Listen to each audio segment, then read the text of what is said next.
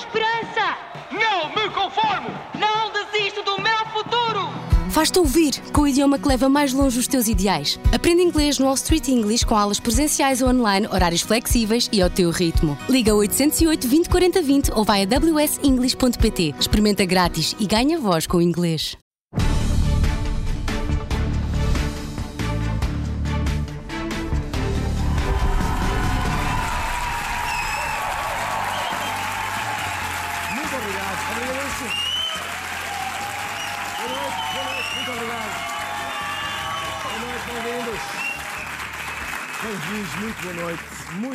Não sei se viram, terminou agora o debate e foi, foi, foi uma desilusão, acho eu. Foi uma desilusão.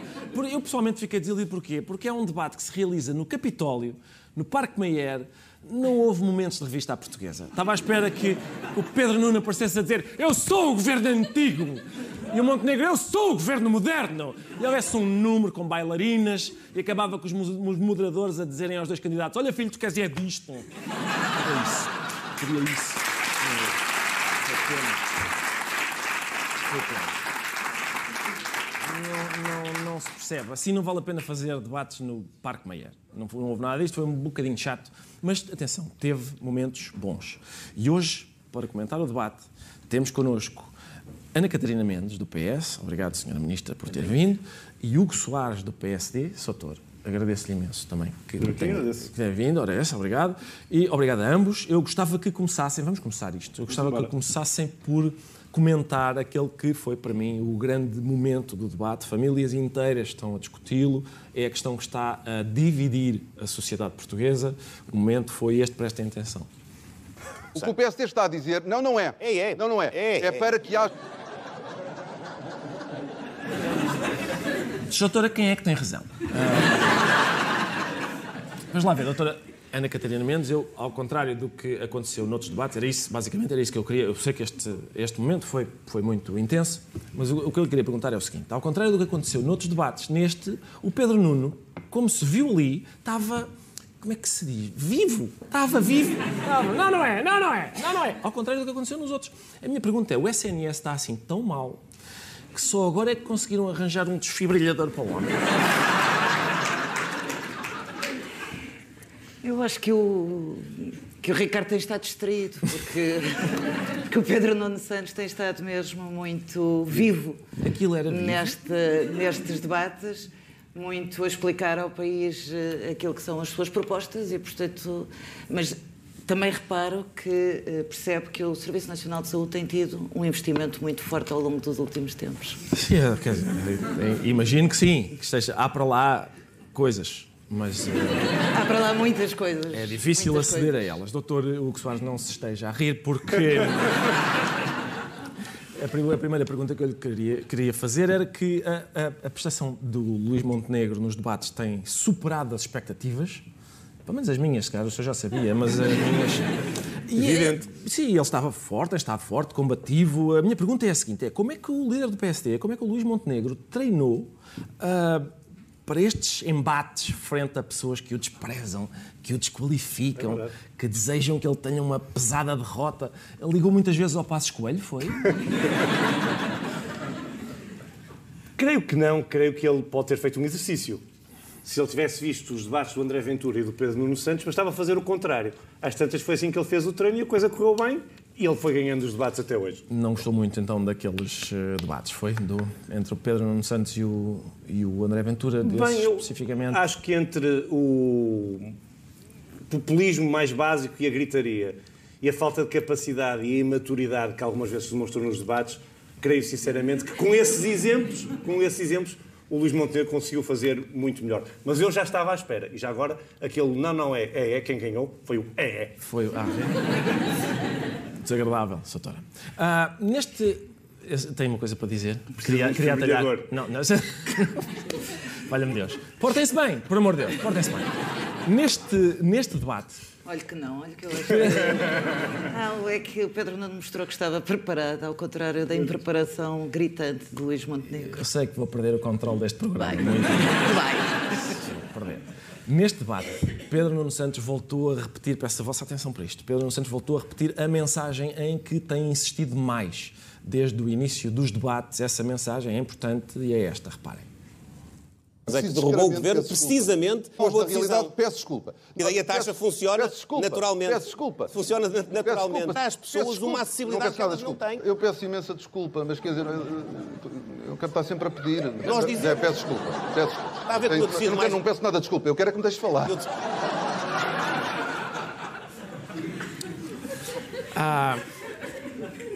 Doutora Catarina- Ana Catarina Mendes, a, a minha pergunta é a seguinte: isto de estar sempre a pedir desculpa é uma maneira de Pedro Nuno Santos mostrar que tem experiência e currículo, não é? Porque é, é a maneira mais fácil de demonstrar que pertenceu ao governo nos últimos oito anos. Peço desculpa. Peço desculpa pela saúde, peço desculpa pela educação, peço desculpa pelos transportes, é isso? Não, claro que não. É evidente que o que estava a pedir era mesmo pedir desculpa de ter que interromper e ter que corrigir aquilo que é o nível, como disse há pouco, de impreparação de, de Luís Montenegro. Porque não há que pedir desculpa destes oito anos na saúde, quando o aumento de investimento foi de 72% e de profissionais um aumento de 25%. Não há como pedir desculpa quando foram feitos um conjunto de reformas que hoje permitem que os professores tenham a sua carreira descongelada e que estejam vinculados. Não é possível pedir desculpa quando o salário mínimo nacional era em 2015 de 505 euros e é hoje de 820 euros. Não, não é fazer qualquer coisinha, não é fazer Oito qualquer anos. coisinha. É, sobretudo, repor um conjunto de direitos e de, de rendimentos que os senhores cortaram em 2000 e, entre 2011 e 2015. E, por isso, não há nada que pedir desculpa. Há mesmo é que pedir desculpa de ter que corrigir o Dr. Montenegro das imprecisões e das impreparações que revelou. Por acaso eu queria pegar nesta, nesta última ideia, uh, Dr. Hugo Soares, porque o, o seu uh, líder, o Dr. Montenegro, foi líder parlamentar da bancada do PSD no tempo do governo do Pedro Passos Coelho. E eu reparei que ele não pediu desculpa vez nenhuma. Uh, em vez de pedir desculpa, ele está a pensar em oferecer-nos flores, um, um ramo a cada português que aqui está. Qual é o vosso plano? É que hum, o meu pai ensinou-me, e pelos vistos ele também, que as culpas não se pedem, evitam-se. E nós evitamos o pedido de desculpa. Não há razão para pedir desculpa quando se salva o país de uma bancarrota onde o engenheiro Sócrates nos colocou. Uh, Com franqueza, hum, nós, de 2011 a 2015, foi um período muito difícil para todos, para as famílias, para as empresas, para toda a gente. Mas há uma causa, não é? Nós isto é a mesma coisa que culparmos o médico que nos amputa uma perna porque houve um senhor que pôs uma mina onde nós rebentamos a perna. E, portanto, vamos ter eh, aqui alguma consciência daquilo que aconteceu e o que é que levou a que tivesse acontecido, mas eu creio que, sinceramente, as culpas não se pedem. As desculpas evitam-se. E o Pedro Nuno Santos, ali repetidamente, a pedir desculpa pelo WhatsApp, desculpa pelos 3,2 mil milhões de euros na TAP, desculpa por não ter feito nada na habitação. Não peça desculpa, evita as desculpas. Governasse. Não governou. Bom, eu sei. Agora sou eu que lhe peço desculpa. Evita. Não, não, não evito. Sabe o que é que os senhores não evitaram? É que os senhores não evitaram os cortes que fizeram colossais. Quer, no- não, quer nos rendimentos, que os quer nos salários das pessoas, quer nas pensões das pessoas. Foi o seu líder que recentemente disse que se queria reconciliar com os pensionistas. E sabe porquê que quer reconciliar com os pensionistas? Porque tem a consciência pesada. Porque sabe que verdadeiramente cortou as pensões sem dó nem piedade. E foi o governo do Partido Socialista que as repôs e que as aumentou. Isto é Não, sabe, o meu problema é eu, eu sinto que espicacei esta. esta... É, Sinto, sinto que estou na origem destas desavenças. E, se calhar queria mudar para. vam- Vamos mudar de conversa para um tema mais agradável. Uh, a Sra. Doutora fez parte de um governo que teve 16 demissões. Em, em menos de dois anos teve 16 demissões. Do elenco inicial só ficou a Sra. Doutora e dois ou três colegas. A minha questão é se não começou a sentir-se excluída lá, se não pensou o que é que eles têm que eu não tenho, vai, vai tudo embora, menos eu. Só via os seus colegas a sussurrarem quando passava: olha, lá vai aquela esquisita que não está envolvida em nada.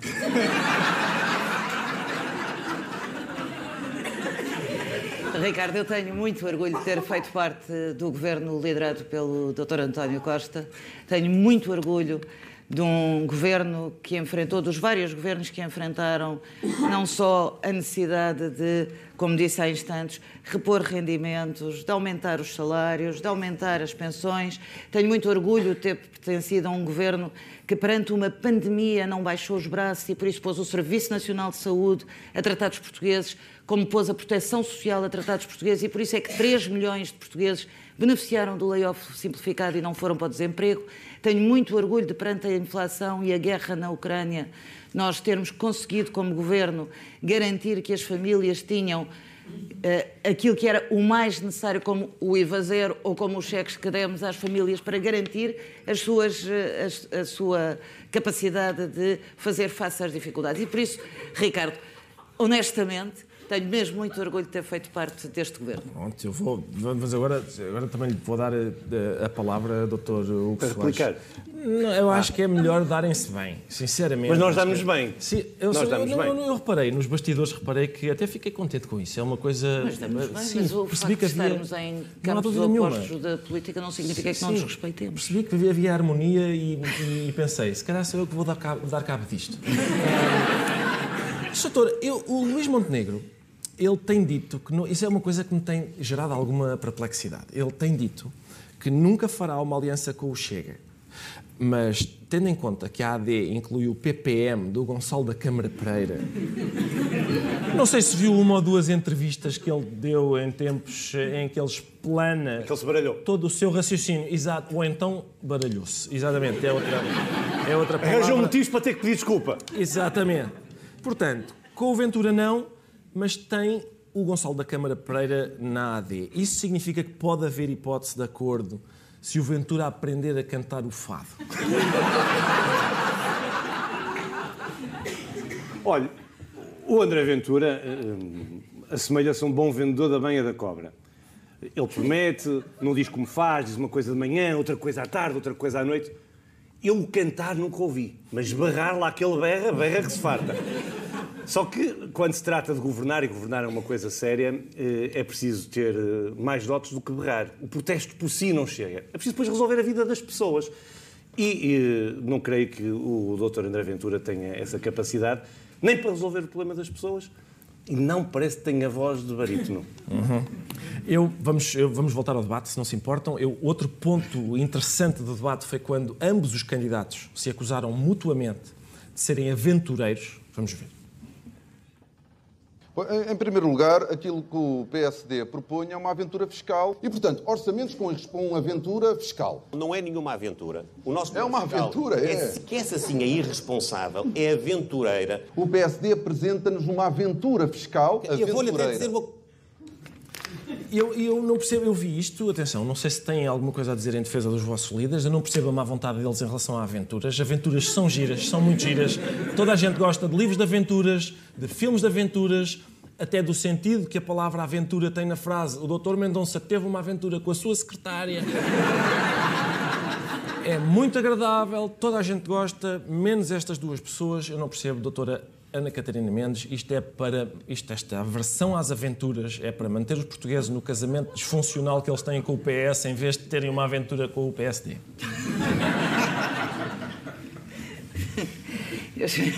Os portugueses experimentaram a aventura que foi com o PSD, não gostaram e por isso o casamento com o PS não foi disfuncional. Teve, aliás, uma maioria absoluta. Gostaram, nós ganhamos em 2015, Ana. Teve, aliás, uma maioria absoluta que não foi pelas, pelos resultados da governação do Partido Socialista que o governo foi abaixo. Ah, doutor, eu acho o PSD nesta matéria das aventuras, quer dizer, vocês andaram o tempo todo a dizer então, cuidado com aventuras, cuidado com aventuras, agora cuidado com aventuras, cuidado com aventuras, é tudo, vocês abominam tudo, tudo. Agora, se o objetivo é que os portugueses tenham uma aventura no Montenegro, imagino que é isso que que queiram, a minha questão é porquê ir buscar a AD, que tem mais de 40 anos? Normalmente as aventuras são tirar a aliança, juntar-se com uma mais nova.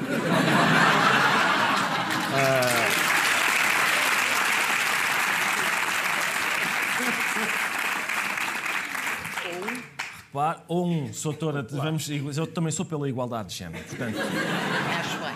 Doutor, tome nota como é que funcionam as aventuras. Tira a aliança, junta-se com uma mais nova ou um mais novo, não é juntar-se a uma aliança que tem 45 anos. Não é? O Sr. Doutor nem era nascido. pensar nisso. Nem era nascido. Ó, Ricardo, devo dizer o seguinte: eu, por acaso, li todos aqueles livros de Uma Aventura. Todos. E, por acaso, uh, sou propício a esse tipo de aventuras, não a outras, que a minha mulher está-me a ver e os meus filhos, provavelmente. Só a ler os livros de Uma Aventura. Mas devo dizer que também me parece que a essas aventuras o Montenegro não, deve- não é muito propício, porque, olha, ele namorou cerca de 10 anos com a Carla, casou aos 29 anos, tem cerca de 50, ainda está casado. Quem atura há tanto tempo a mesma mulher, atura no bom sentido, Com bem certeza, entendido. claro que sim. Bem entendido. Ou por outro lado, se quiserem, a Carla que o atura há tantos anos, Uhum. ele não é de grandes aventuras, ele é mesmo de previsibilidade e de estabilidade. Até no casamento, olha. Doutora, uma pergunta para si que é das eleições do dia 10 de março. A doutora prefere que saia uma solução estável que permita durar uma legislatura inteira ou uma maioria absoluta do PS que só dura dois anos? Continuo a dizer que prefiro uma, eh, um governo do PS com estabilidade, que dê dignidade às pessoas, direitos às pessoas e respeito pelas pessoas. E volto a dizer, eh, não me, este governo não caiu por causa das políticas que, estavam a, que estava a ter. Aliás, resultados esses que são bastante positivos para o país. Ah, doutor Hugo Soares, sim, já sei, isso é ótimo. Já sei, isso não é quero ótimo. reconhecer Não. nem, o- nem o aumento, nem o crescimento económico, nem a Eu- dívida Quantas pública abaixo. Eu devo valorizar, eu devo dizer o seguinte, eu valorizo o vosso esforço para estarem aqui. Eu, eu percebo, eh, sabe, sabe o que é que eu admiro? É que parece-me que têm mais respeito por esta baderna deste programa do que pelos programas de debate, porque em vez de se interromperem É um ao outro com, a- com- com os dentes na garganta um do outro, eu olho para um, acabou de falar e o outro faz-me só. Mas há, há uma razão, não sei se é a mesma para a Ana Cristina. É que o Ricardo Catarina. intimida. Ah, é isso? É, é isso. E como não há oráculos para eu corrigir, olha. Isso é ótimo. não. Então, se precisarem de um presidente para a Assembleia da República. Sim, eu estou, estou disponível. Sr. Doutor uh, Hugo Soares, o, o doutor acha que este, voltando ao debate, acha que este debate que vimos hoje uh, permitiu aos portugueses conhecerem as convicções do Luís Montenegro ou correu tudo bem e Portugal continua sem saber que ele não tem nenhuma? Eu creio que quem assistiu a este debate e aos últimos debates, todos eles, ficou com a certeza absoluta de que se há coisa que o Luís Montenegro é, é um homem de convicções. Ele nunca fugiu sequer àquilo que são as responsabilidades dele no passado como agora, assumindo-as por inteiro. Agora, se ele demora mais a decidir que o Pedro Nuno Santos, que me parece mais impulsivo e mais trapalhão, é possível. Que ele não decide por WhatsApp, não. Que ele não decide de manhã a três aeroportos e à tarde pede desculpa porque o Primeiro-Ministro estava fora e ele não foi autorizado pelo Primeiro-Ministro e depois no dia seguinte volta a pedir desculpa. Oh, e depois que esquece da mensagem do. WhatsApp. Agora interrompeu. Não interrompe, é um disparate. É, é verdadeiramente um disparate. Porque não é verdade nada do que eu disse. Oh, oh, quero falar mesmo a sério sobre, sobre a aeroporto e sobre aquilo, sobre aquilo que é a total Olha, impreparação fraco, de eu- Luís Montenegro, que, como líder do PSD, diz faço. que tem um. Vá lá, então. Mas Não, tem que dar réplica também, Diz que quer um acordo, quer um acordo com, com o Primeiro-Ministro, que é preciso um acordo em que todos estejamos. eh, eh, Decidamos eh, da, da mesma forma. E é o próprio Luís Montenegro que, meses depois, diz que afinal já não quer nenhum acordo sobre o aeroporto. Não me venha falar. é que leu isso? Não me venha falar é de indecisões. Não, não leio. Onde é que ouviu Assisti. Assisti. Não, não assisti, isso é rigorosamente mentira. Às parece trapalhadas e às debate. totais impreparações de Luís Montenegro. Oh, Ana, olha uma coisa. Que não sabe Quando- o que quer de resto. Olha, mas eu digo-lhe. Porque a decisão podia estar tomada sobre o aeroporto, sabe disso. Oito anos e foi... para tomar a decisão. Não, não, e foi Luís somos Montenegro. nós que não Desculpe lá, que e foi tomar. Luís Oh, Montenegro que pôs em causa a decisão que Oh, estava Ana tomada. Catarina. Não, Vamos lá desculpa. ver. Ricardo, eu tenho réplica. Foi o Luís Montenegro que deixou de ter. Eu tenho réplica. Desculpe lá. Foi o, foi o Luís Montenegro que deixou, que, que depois de ter dito que devia haver um acordo, sim senhora, com o Primeiro-Ministro e com o Governo sobre o Não, assunto, senhora. que veio dizer que afinal já não queria ter acordo nenhum sobre o aeroporto. Nada, nem da primeira parte, nem da última. O E que o não Luís Montenegro disse foi resolver um problema que os senhores não resolviam. Oh, Foi oh, propor. Luís. Mas resolveram nos oito anos ou resolveram agora com a Comissão Técnica Independente que nós propusemos? Vamos E que não aceitaram o seu resultado. Não é verdade isso. Qual Então resultado? é? Já há resultado? Já há resultado? Ah. Ah, já? Então não há. Não está em discussão pública o resultado? Tá. Ah, pensei que já havia um resultado definitivo. sobre isso? Os senhores não Foram querem fazer saber... mais um grupo de trabalho. Os senhores não querem saber da discussão pública e das pessoas que agora vão acrescentar. Aliás, a Presidente da Comissão Técnica Independente pediu mais prazo para ouvir mais pessoas, mas já há um resultado. É assim, aquela volúpia de decidir, decidir, decidir e depois pedir desculpa. Sr. Doutor, eu, eu peço muita desculpa, mas é que eu tenho mais perguntas. Também não peça, evita. Está. É que eu tenho perguntas desagradáveis para fazer e não me estão a deixar. Não passa lá. Vamos, durante este dia, não sei se estiveram com atenção às televisões hoje, mas durante o dia houve um debate sobre este debate. E vale a pena acompanhar os argumentos de ambas as partes. O debate vai ser fundamental, eu acho que é o pai de todos os debates que assistimos até agora. Em primeiro lugar, o debate sendo importante não é nada decisivo, não é obviamente decisivo. Claro que se há debate que poderá ser decisivo, uh, isto estamos um bocadinho no achismo, mas parece-me que será o dois. Não tenho a certeza que seja decisivo. Este vai ser o debate mais importante, tendo em conta que dos dois vai sair o próximo Primeiro-Ministro. Uh, até porque eu não tenho a certeza absoluta, e nenhum de nós pode dizê-lo, que este debate seja absolutamente determinante até para chegar a essa conclusão final. Eu diria um debate importante e provavelmente eh, contribui para a dimensão decisiva. Um debate importante, mas não decisivo. Sim, nada é decisivo nesta vida. Soutor, um, este debate sobre se o debate era decisivo, era decisivo, Soutor? Eu creio que este era mais decisivo que o outro. Uhum. Uh, vamos recorrer à bola, ao futebol, à, ima à imagética desportiva. Eu acho que este debate era um debate em que estavam em causa três pontos quem ganhasse ganhava o debate, ganhava os tais três pontos, mas não era decisivo. Era como um derby. Era um debate importante, mas não era decisivo. O que aconteceu foi que, na sequência de todos os debates anteriores, o Luís Montenegro vinha a somar três pontos, hoje chegou ao fim e pimba, mais três pontos.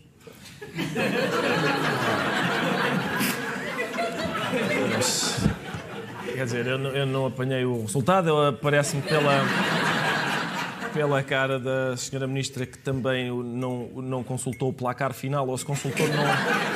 Ana quer este... um, um pós-matos. Resultado, mas eu queria perguntar-lhe, doutora Ana Catarina Mendes, é uma pergunta que me ocorreu agora mesmo, que é a seguinte. O SNS está, digamos, em vivo dificuldades, a polícia está em protesto, estava à porta do debate. Não há, isso significa que não há operações nos hospitais, não há operações stop. Uh, o que é que a doutora tem a dizer sobre o governo do PS ter conseguido acabar com todas as operações do país, menos com a operação influencer? Olha, Ricardo, em primeiro lugar, deixe-me dizer que hum, os debates partidários não são, e estes em particular, que, onde se joga o futuro dos, dos portugueses, não são um jogo de futebol, que é muito animado, mas é verdadeiramente saber ao que vimos e quais são as propostas que têm para o país. E desse ponto de vista, eu acho que Pedro, Pedro Nuno Santos apresentou as propostas que tinha também neste domínio.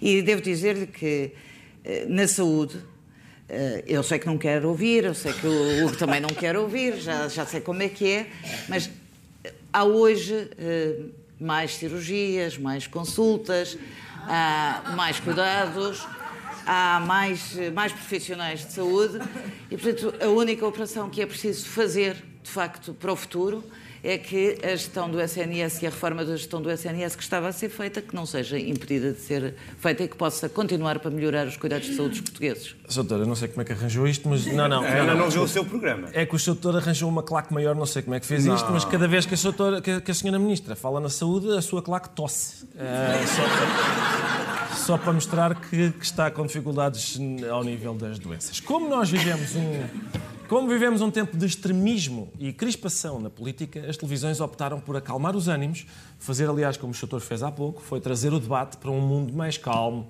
que não desperta paixões violentas, que é o futebol. Este duelo, João Maria, eh, às vezes é comparado com um clássico de futebol. Achas que é um jogo que decide o campeonato? Acho que tem bastantes parecenças com o jogo de futebol, mas eu costumo ver parecenças com jogos de futebol em praticamente tudo o que me acontece é aqui o terreno de jogo deste derby da política portuguesa, para usar uh, essa uh, analogia feliz ao futebol. Que se vive aqui, de facto, é um ambiente de, de jogo grande, por assim dizer. Uh, há aqui um burburinho, uma, uma tensão no ar, uma certa excitação até da, de, dos profissionais da, da, comunicação social. Possa, possa haver um conjunto de autogolos de, neste contexto, para, para pedir emprestada a imagem do, do futebol. Nós estamos a olhar para isto como se isto fosse um jogo de futebol ou uma luta de gladiadores, um combate combate boxe. Para já, as atenções estão viradas para este Pedro Nuno Santos Luís Montenegro, marcado para as 8h30 da noite. Eu diria que agora, neste momento, está Montenegro zero, Pedro Nuno Santos zero. Mas penso que há aqui um desejo de desforra. desforra. Jogar para o empate servirá melhor Luís Montenegro, mas é um risco enorme. Quem se retrai, em princípio, corre o risco de levar um gol no contra-ataque. Posto Eu isto- juro que não sabia. Pois, exato, exato. Eu, posto isto, eu queria colocar a ambos uma pergunta de índole futebolística.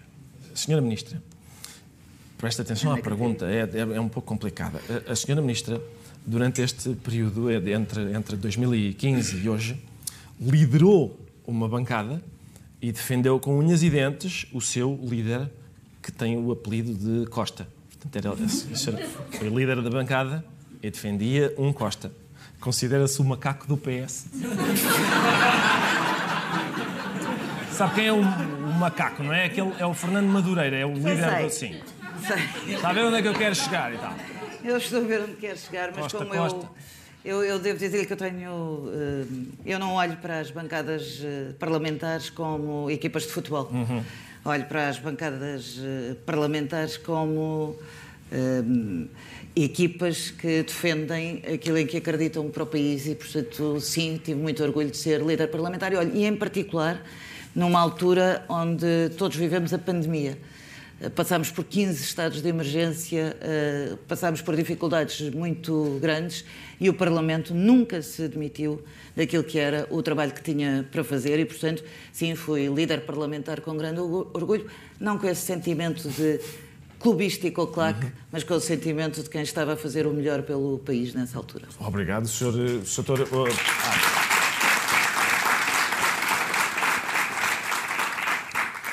Já agora, num, num vídeo, é também uma pergunta, de, digamos, de índole futebolística. Num vídeo para as redes sociais, não sei se viu, o Luís Montenegro eh, disse que o clube dele, o clube de futebol dele, é, qual é o seu clube? Perguntaram-lhe. Ele disse: é Portugal, é a, é a seleção. Ah, acha que faz sentido esta associação do Luís Montenegro à seleção? É que Portugal vai de certeza ao europeu e há pessoas que dizem que o Luís Montenegro é capaz de não chegar às europeias.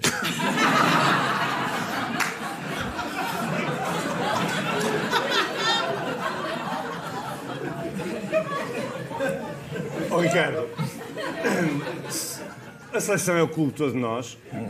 Há de ir ao europeu e esperemos que todos façam um grande europeu. Estou aqui a tentar parecer-me sério para procurar a resposta. Mas vou-lhe dizer uma coisa. O Luís, Europeia, o Luís Montenegro não vai. Luís Europeias. Não vai ser. Não vai só às europeias. Ele vai disputar o Campeonato do Mundo de Clubes, porque vai ganhar as eleições no dia 10 de março, vai ser Primeiro-Ministro de Portugal e, portanto, vai ganhar as europeias e vai preparar Portugal para não ser isto. Porque Portugal não tem que ser isto. Para ser um país no topo da União Europeia e, se possível, no topo do mundo. Esse entusiasmo pelos candidatos que ambos têm. Não. Eu, ah, Mas, devias... Mas sabe o que é que não gostaste? Não, porque eu tenho a memória Eu vou muito explicar. viva. Eu tenho a Agora, memória eu muito vou explicar. Porque vocês têm Líder essa ambição pequenina. Que é nivelar por baixo, o empobrecimento, a malta é viver na a dependência do Estado. E cada vez que chegamos à União Europeia, entra um país para a União Europeia, é um prédio. Entra um país na União Europeia, entra, encontra no resto do chão, Portugal. O país sobe. Vem outro, encontra no resto do chão, Portugal. Oh, oh, o país. Soares, oh, É recorrente, é. Desculpa. Mas não é isso que nós queremos. Queremos disputar as europeias lá em cima. Mesmo lá em cima, Com com, crescimento os económico acima da média da União Europeia, estamos a brincar. Estão passados pela Roménia, pela Polónia. Oh, Não é verdade? Disparado. Não é verdade? Não. Ai, eu, desculpe. Não. Há face cheque? Há face cheque já? Então não há. Liga. eh, Nós temos tudo. Eu, eu Não. se calhar aproveitava o vosso entusiasmo por cada um dos vossos eh, candidatos para vos confrontar com o seguinte. Foi outra coisa que deu hoje. Um dos candidatos é de Espinho, é o seu. Ah, o outro é de São João da Madeira, é Pedro Nuno Santos. Durante o dia de hoje, os jornalistas foram, co- como é habitual nos derbys, vão à terra dos, à terra dos clubes, foram perguntar aos habitantes dessas terras o que é que achavam dos candidatos locais. Vamos primeiro, Senhora Ministra, ver o entusiasmo de São João da Madeira com Pedro Nuno Santos. Eu até peço ao realizador para pôr o som um bocadinho mais baixo, porque a excitação é tanta que eu tenho medo. O que, o que eu posso dizer? Há, há que dar, há, há que dar eh, uma oportunidade, porque é mesmo assim. Isto, claro que ele não é uma pessoa por aí além, uma pessoa que, que se possa valorizar-se muito, mas pelo conhecimento que eu tenho e como seja nessa questão, e por ser um homem de cada terra, há que dar uma oportunidade a ele, porque ele também tem qualidades. Ah, oh, doutora Ana Catarina Mendes, é é este entusiasmo que galvaniza, não é? Quer, se quiser, o, o, o contacto deste senhor para as arruadas, para ele andar com, ao pé do Pedro Nuno dizer não é por aí além, não é por aí além. Sabe, Ricardo, eu por acaso tive a oportunidade de ver várias peças hoje jornalísticas sobre este. Uhum. Acha que eu escolhi debate. mal, quer e acho ver? que escolheu Ah. mal. Acho mesmo. Já sabia. Acho que mesmo que escolheu aquele que não tinha entusiasmo nenhum perante tantos que tinham entusiasmo numa terra que o viu nascer.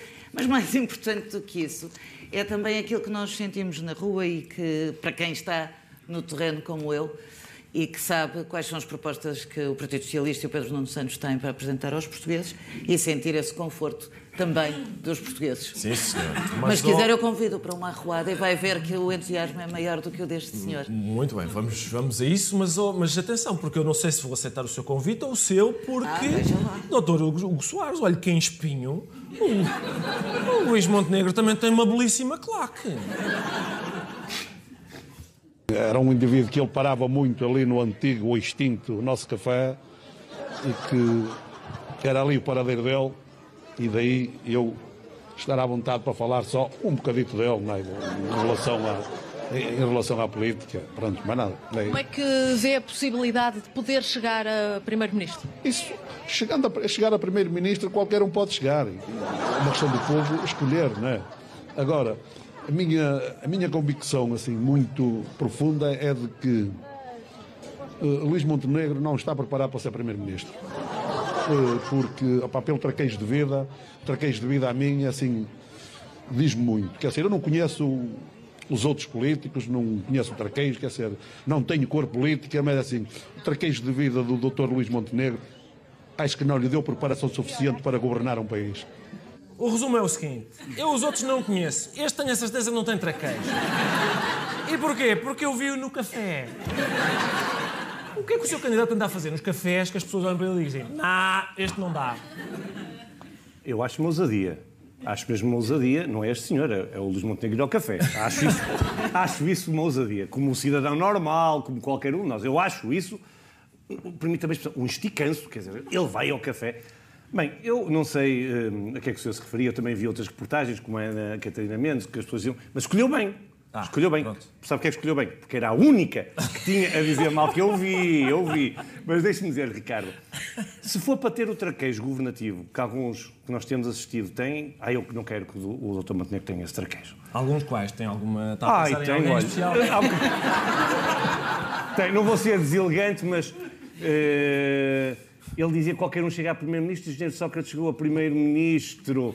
Eh, Pedro Nuno Santos, o traquejo governativo, ele não serviu para ministro, pode servir para primeiro-ministro?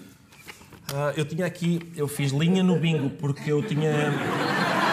Pode ter a certeza. Mérito meu. chega. Tinha Sócrates, Mérito eu- eu- meu. eu tinha Sócrates, Tinha Sócrates tinha? Sócrates e pus a Ora, deixa-me lá ver. Está aqui.